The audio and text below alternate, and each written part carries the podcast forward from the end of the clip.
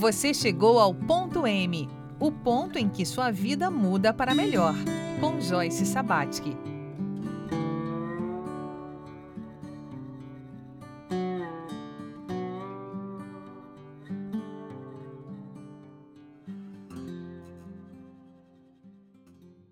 Olá, seja bem-vindo, seja bem-vinda a mais um Ponto M, programa dedicado a identificar o ponto de mutação nas histórias de vida. E como você já sabe, nessa temporada estamos aqui ó, no sítio arqueológico das Missões, São Miguel das Missões, é, no coração do Rio Grande do Sul, onde começou uma parte importante da nossa civilização.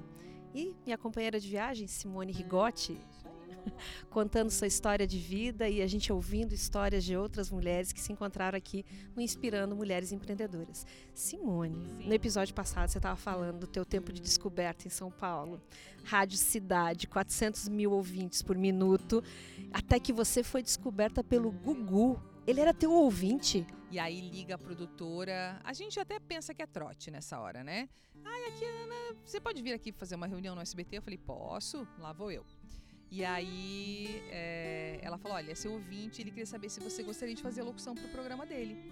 E aí eu comecei fazendo locução para um programa que eu assistia há poucos anos antes. Eu assistia o Viva a Noite em casa lá na minha casinha de madeira em Cascavel, entendeu? Assistia o menudo e aquele povo todo e nem respirava de emoção. E, e assim, ó, em, em, cinco anos eu era locutora do programa. Como é que quem é que pode imaginar isso, né, Joyce?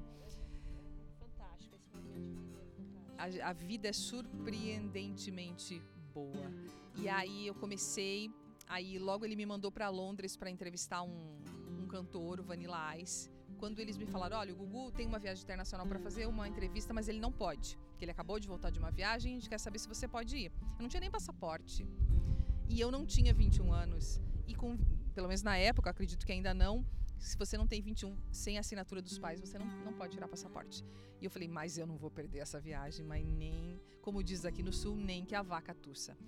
Fui lá para tirar o passaporte e o cara, você não tem 21 anos, mas nem o Papa faz você é, tirar esse passaporte. O cara me falou, o cara que me atendeu lá onde eu tinha que tirar o passaporte.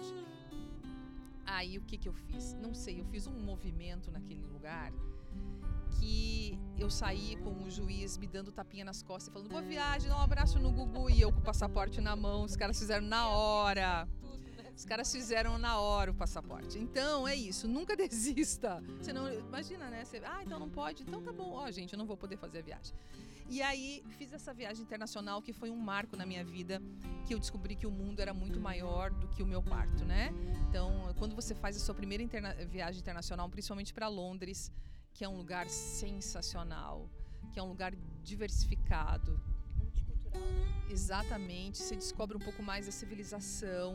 Aí eu voltei realmente outra outra pessoa.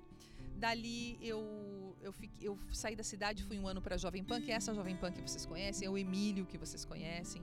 É, quando o Emílio foi me apresentar, e eu era fã do Emílio aqui do Sul, que eu ouvia as fitinhas, né? Quando o Emílio foi me apresentar na rádio, ele falou assim: quero hoje apresentar a nova, a nossa nova colega de equipe, Simone Rigotti, uma das melhores e por que não dizer a melhor locutora do Brasil.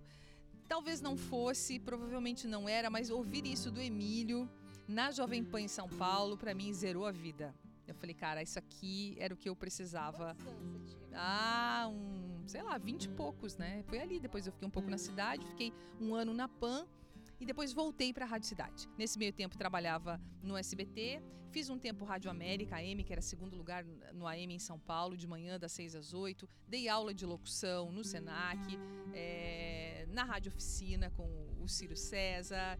Enfim, trabalhava muito, estudava muito, namorava, fazia muitos amigos. Foi uma, uma época de efervescência em, em São Paulo para mim. Você quer fazer um link agora? Sim, é porque é, você trazendo toda essa efervescência de São Paulo é, me lembra muito a fala da Cláudia Peroba, ah, né? Verdade. Que ela é de São Paulo, ela veio de São Paulo para cá né, advogada, vivendo é, esse, é, esse turbilhão que é essa metrópole chamada São Paulo, e ela faz um caminho diferente. Claro, em outra fase da vida, ela vai contar para nós, ela está na faixa dos 50 anos agora, e linda, maravilhosa e produzindo coisas maravilhosas lá na Fazenda do Retiro. Então vamos ouvir a Cláudia? Vamos.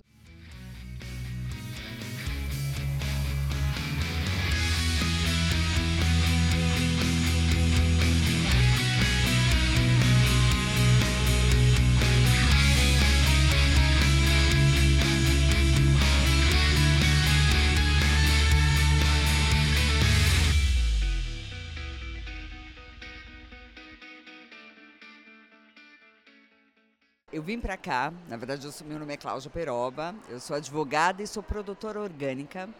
E eu, eu sou paulistana, mas tenho um apreço muito grande por, por, Minas Gerais, né? Minha fazenda de orgânicos fica em Minas Gerais e foi isso que eu trouxe para inspirando aqui do Rio Grande do Sul. Qual é a especialidade de produção da sua fazenda? Então, na verdade, no, minha fazenda ela ela tem três anos de existência, mas hoje nós saímos do produto in natura e já industrializamos é, produtos lá. Né? Nós já temos. Assim, meu carro-chefe é o ketchup de beterraba, mas temos tomate, molho de tomate, tomate confitado e temos uma linha de saúde e bem-estar que eu sou apaixonada, que são as minhas cápsulas de cúrcuma, gengibre e ora pronobe. Que fantástico! E a consumidora pode encontrar esses produtos sob qual marca, em quais lugares? A nossa marca se chama Fazenda do Retiro. É, vocês podem comprar online, vocês podem acessar o nosso site, que é arroba Fazenda do Retiro. E também nós temos esses produtos em vários locais é, no Brasil todo. Nós trabalhamos com a Drogazil e com a Droga Raia. Muito bem. E a Fazenda do Retiro, essa realização, na história de vida da Cláudia Peroba, qual foi o ponto M, aquele ponto de uma tomada de consciência, de que você deu um salto no sentido de fazer o caminho que você tinha que fazer para chegar aqui hoje? É, na verdade, eu acho que foi uma transformação, assim. É, a Fazenda do Retiro, quem conhece, é um lugar inspirador, é um lugar lindo de cores, sabores, sons, um lugar que realmente você se conecta com a vida e com o alimento. Então, você descobrir que o alimento te traz vida, saúde, bem-estar, esse, isso é toda a diferença na vida da gente. Que legal, que bacana. E fica onde a Fazenda do Retiro? Ela fica na Serra da Mantiqueira, numa cidadezinha muito linda que se chama Gonçalves. E Gonçalves faz parte da sua infância, da sua história de vida? Não, não faz. Na verdade, isso, isso nasceu com um sonho. Eu queria uma casinha no campo. E fui, fui cair, fui a, a cair em Gonçalves. Foi isso que aconteceu. Então você realizou o sonho da casinha do campo? Realizei, realizei. Mais que isso. Quando você chegou lá, conta um pouco mais dessa história, da casinha no campo para Fazenda do Retiro. Então, isso realmente foi incrível, porque nós demoramos 15 anos para começar.